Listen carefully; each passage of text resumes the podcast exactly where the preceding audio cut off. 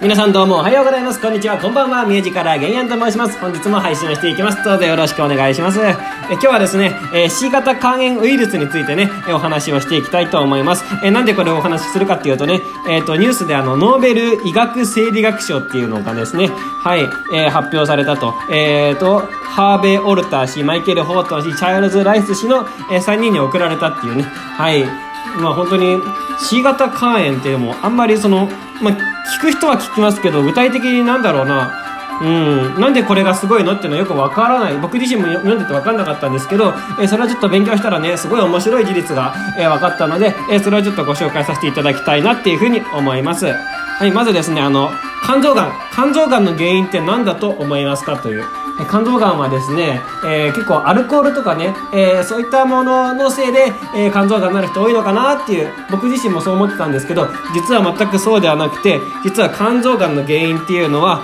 えウイルスなんです。ウイルス感染のせいで、え肝臓がんが起こると。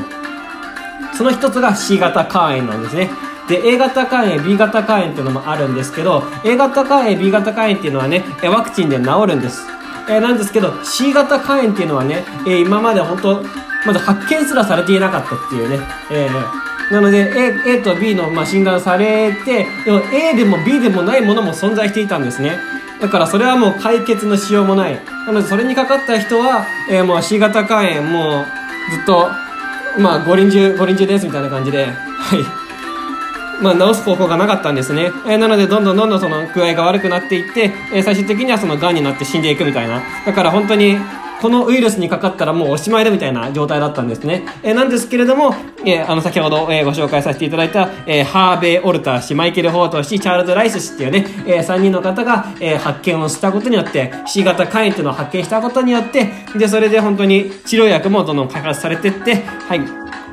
で、それで結果的に、まあ、今、ノーベル賞を受賞したということですね。はい。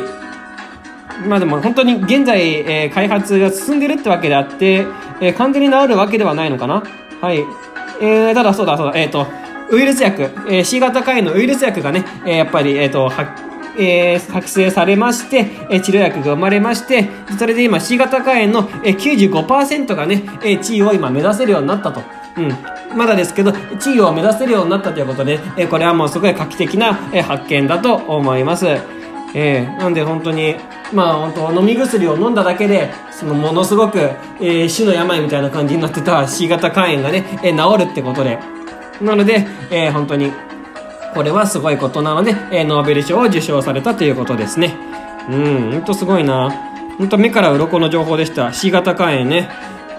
本当アルコールでなるものかなってずっと思ってたんで、えそうでもないっていう。また本当治療法がなかなか発見されない難しい。そもそも見つけることすら難しいっていうね、えー、そういう C 型肝炎ウイルス、えー、それを発見できたっていうこと。またその、そのおかげで、えー、ウイルスもね、え倒ウイルスも、え倒せるようになったと。治療薬で倒せるようになったという。うん、本当すごいなと思います。え、以上、え、そういったお話でした。え、よろしければチャンネル登録等々よろしくお願いします。それではさようなら、良い一日を。